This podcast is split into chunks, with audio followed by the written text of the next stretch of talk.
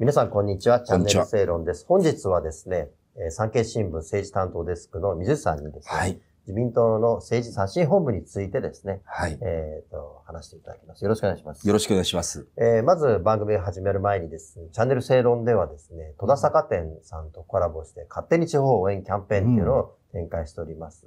えー九州のですね、焼酎をえー皆さんにププレゼントしたいというふうに思ってますんで、番組の最後に詳しいですね、要領をですね、ご説明しますんで、最後までご覧になってください。よろしくお願いします。お願いします。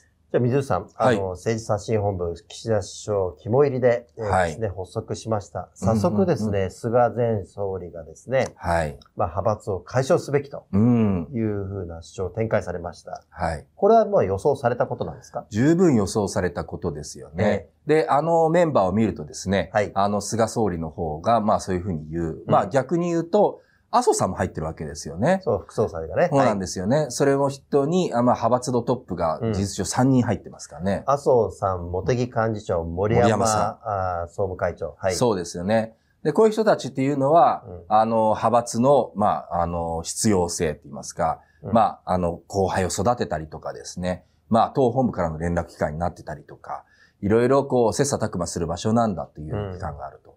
だから、この二つが、の勢力が、まあ、敵対するっていうか、あけんあの、様々な議論をするっていうのは、最初から分かっている話ですよね。うん。で、岸田総理は、はい。まあ、親しい、こう、まあ、周囲にですね、うん。やっぱりこう、喧嘩してもらえればいいじゃないかと、うん。徹底的に議論をしてもらえればいいみたいな話は、あの、してるようですけどね。なるでまあ、初回は麻生さん外遊中ではい。欠席して、まうん。あ、あー菅さんだけだったとはい。いうことで、で、菅さんの他に、えー小泉進次郎えー元環境大臣をはじめ、うん。まあ、菅さんに近い議員は派閥解消を、えー主張しましたよね。そうですね。小泉さんなんかははっきり派閥はもうやめた方がいいんじゃないかというふうにおっしゃってましたよね。なんか。うん。で、まあ、もともとちょっとだけ解説するとですね、はい。まあ自民党ってこれまでまあ政治と金めぐるいろんなものがうん。大体15年ぐらいに1回ぐらいかなり大きく火を吹くということがあったんですけども、うん。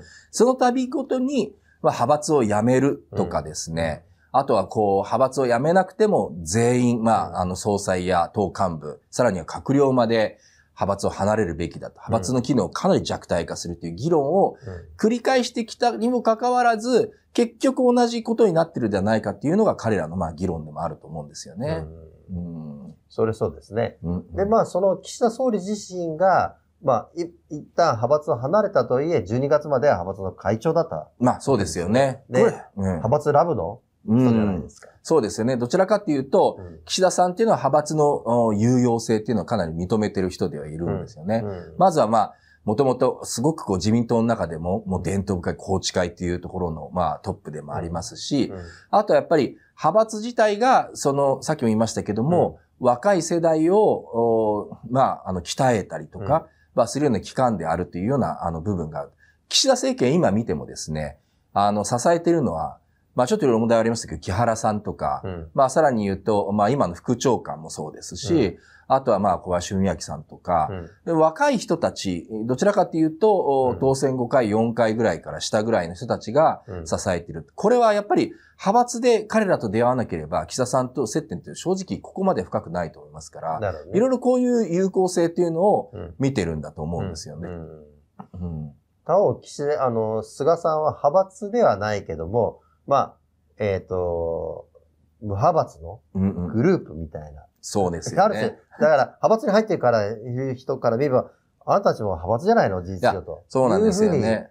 ふう人もいますよね。だからあの、人間3人寄れば派閥ができるとはい。よく言いますけれども、うん派閥っていう名を冠すのか、うん。グループっていうので一括りにするのかっていう差でしかないという人ももちろんいますよねあ。の翌日って無派閥連絡会ってあれ何なんですか？あれいろいろ憶測があるんですよ。うん。まあ、あの、あれで結構自民党の、うん。あの、まあ、安倍派が今一番多いですけれども、はい。まあ、その3分の2ぐらいの勢力が集まるんじゃないかという人たちもこういますし、まあ、全く派閥に属してない、まあ、うん菅グループの人たちとかですね、はい。まあ、そういう人たちなんかをこう中心に、うん。あの、一通り集まるんだと。だからこれで次の総裁選に向けてですね、うん。ちょっと何か、あの、この人たちで動きがあるんじゃないかっていう人もいるし、うんまあ中にはこう、あの、赤澤さんって石破さんの側近が、はい。まあ一応こう大世話人みたいになっているので、まあ石破さんがなんか絡んでくるんじゃないかという人もいますけれども、まあこう、義憤もそうだと思うんですけれども、それ以上に次の自民党の何かこう仕掛けみたいなものが、うん、石破さんが出てくるかどうか別にしてですよ、うん、何かやるんではないかという人もいるんですよね。うん、まあ、見え見えという印象が強いんですけど、どうでしょうか、ね、全くそうですよね。そういう意味で、やっぱりなんだかんだ言って政治って数を背景にしてそこで多数を取っていくっていうのでないと物事がやっぱり動かないので、この派閥、無派閥連絡会を使ってじゃあ誰かこの中から総裁選出そうって、なるような可能性もね、ゼロではないようには思うんですよね。うん。うん、なんかそれを目的にっていう印象がね、どうしても強いんですけども、うん、あの、この、あの、写真本部にね、清和会から10人入っていると。はい、で、まあ、その10人が、報道ではね、キックバックを受けている、あ9人、9人ね、うん、受けてると。これは、総理は、えっ、ー、と、その清和の閣僚たちをまあ、あの、辞任してもらったのに、そうですね。何回、なんで今回この10人を入れたんですか？まあ、あの、世界全体で見るとですね、うん、何らからキックバックしていた人たちっていうのは、8割ぐらいいるんじゃないかとも言われてるんですよね。うん、ただ、あの、これも中身をよく知る関係者に聞くとですね、はい、こう、清和会の中の中堅若手の方からも、うん、まあ自分たちでこういう経験もやったので、あの、こういう経験を踏まえて改革っていうか、うん、そういうことをしたいという声が、直接あの、まあ、それとかその周辺なんかには届いたみたいなんですよね。なるほどね。だからそれを踏まえて、うん、まあ多分こうなることは、うん、あの、分かってたと思うんですよね。うん、で、これはあの、世論から見ると、かなりこう、ダメージっていうか、泥棒が自分のなんかね、組織を変えるようなもんだって思われるかもしれないですけれども、でもそれでも、中身をこう変えていくためには、そういった声なんかも大切にしなきゃいけないんではないかということで、うん、で、あの、総理の方でそういう決断をしたような話を聞きますけれどもね。ね。これの功罪はまあ別にしてですよ。うん。なるほど。まあ今週中にもね、あの、検察が、その、の捜査が一通り、はい。えー、終わるんではないかと、国会がもう、うんうん、えっ、と、26日ですか？そうですね。から開会にするのでですね、まあ一区切りつくんじゃないかというふうに言われてますけども、その時にその、あの、政治資金収支報告書の修正が行われるわけですよ、はい、そうですね。このタイミングでやっぱ大量にまた安倍派の議員が、あの、せ、あの、西洋の議員がね、あの、修正申告したというと、また評判悪くなる、ね、ちょっと評判はよ、悪いですよね。うん、で、さっきの写真本部に戻ればですね、はい、まあそこで、あの、中間報告取りまとめでしたっけ、うん、なんかやっぱり、あの、国会がきちんと始まる前にですね、一定のやっぱり、ええー、まあ本格化する前か、うん、一定のけじめというかそういうものを少し出したいとは言うんですよね。うん、でなんとかそういうもので総裁したいとは言うんですけれども、今週、とりあえず今有本さんおっしゃったように、うん、大きな動きがドーンと来ると思うんですよね。うん、もうあの、巷でですね、報道で、うん、あの、いわゆる実力者の5人衆と言われている人たちは、刑事責任がないんではないかみたいなこともありますけれども、はい。はい、まあこれ真相はどうなるかわからないですよ。なんか検察の方はかなり、あの、深く、捜査もしていると言いますし、はい、いずれにせよそれどっちに転んだにせよ、世論的には、あの、なんだっていう批判の、あの、炎が上がることはまあ間違いないですよね。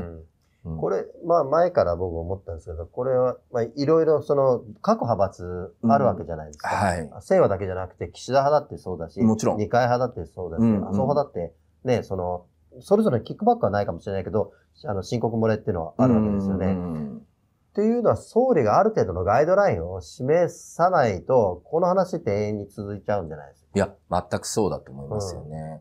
そういう時にですね、うん、あの、総理自身は、うん、あの、まあ、衆院ですけども、うん、まあ、あの政治刷新本部の本部長っていうのは岸田さんが務めてると思うんですけども、ねね、まあ、最後は俺が決めるという話はやっぱりしてますよね。一番最初の、あの、喧嘩すると、まあ、あの、分かってると。だからこう散々議論を出してもらって、最後はドンと決めると言うんですけどもね。ただそれが、どのレベルなのかですよね。例えばその、パーティー券の、うん、あの、収入単なる、まあ、全部口座だけにするとかですね。まあ、これ公明党5万円っていう話もしてますけれども。ね、20万円を5万円。20万円を5万円にすると。うん、ただその5万円、たったそれぐらいでは、なんか、うん、あの、効力としてどれぐらいななんだみたいな、小手先の改革じゃないかという人もいますしね。だからこの、やり方次第によってはですね、結局なんかお茶を濁すだけで終わらないかっていう指摘はやっぱり出るかもしれないですよね。なるほどね。まあそもそも、まあこれあのですね、あの、桜井よしこさんの言論テレビに出た時に、はい、あの、元、あの、特捜の検事の高井さん、弁護士がおっしゃったんですけど、はい。法律をいくら、法律の問題じゃないと、今回は。法律を政治家が守んないのが問題だと。全くそうですよね。いうことでしょそうですよね。いう、そこを、じゃあ政治がどうするんだっていうのは問われてるわけですね。全くそうですよね。本来のそのパーティー券の話にしても、うん。やっぱり出と入りをきっちり見えるようにしようとうんいうことで、あの、記載の話とかね、はいそういうのが出てるわけですし、うんその政治、それを作ったのは、あの、うん政治家自身ですからね、法律を通したのは。それを守らないというのが、うん結局はなんかそ、そこの根源的なモラルが取られ、問われてる問わわけですよね。ね政。治資金規正法っていうのをあまりにも軽く見てるんじゃないかうなという。ん。で、一方で、ね、派閥っていうのがあれば、それは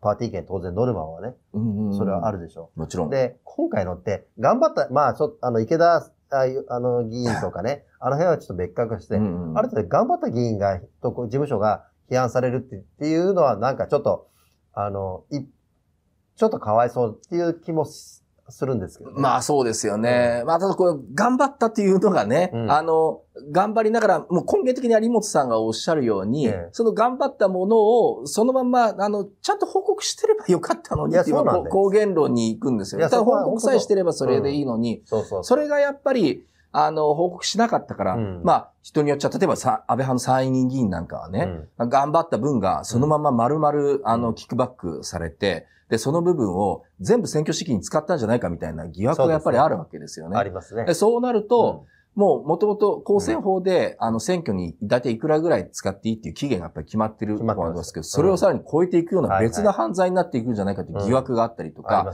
全部そういうふうにやっぱり膨らんでいっちゃうんですよね。はいはいはい。だからそれは別な問題ですよね、やっぱね。そうなんですよねね。だからこまのノルマを果たしながらうも、んそれをちゃんと自分たちが作った法律に基づいて、ちゃんとクリアにしてればよかっただけの話だったように思うんですけうんれどもね。そうですね。そうですね。じゃあまあ、これ、岸田総理が派閥解消に踏み切るのか、うん。どうかっていうところはどこら辺ぐらいいのものなのかっていうところですよね。まあそのぐらいあの、やんないと、やっぱりインパクト、うん派閥解消宣言ぐらいのね、そういうのをしないと、やっぱり。厳しい、世論の、今の厳しい規制にね、うんあの、答えられないんじゃないか最後これだけ言わせてもらうんですけど。どうぞ。でも、あの、最初に言ったようにですね、うん野党にだって、うんあの、派閥あったんですよね。と。ありますね。派閥っぽいような、あの、昔の民主党から、いろいろ、うんまあ、なんとか会とか結構ありましたよね。はい。だから、人間やっぱり集団になると、どんなところでも、うんそのやっぱりまとまりはできるんですよ。さっき言った無派閥連絡会にしてもそうだし、うんだからその存在自体を仲間作るなっていうわけにやっぱり当然いかないと思うんで、うんそのルール作りをどうするかっていうところが問題ね。まあ、それ当然ですよね。うん。そこの間合いですよね。う難しいですけそども。うですね。うん。まあ、引き続き、えー、はいとウォッチしていきたいと思いますんで、まあ、水井さん、水曜日もよろしくお願いします。あ、よろしくお願いします。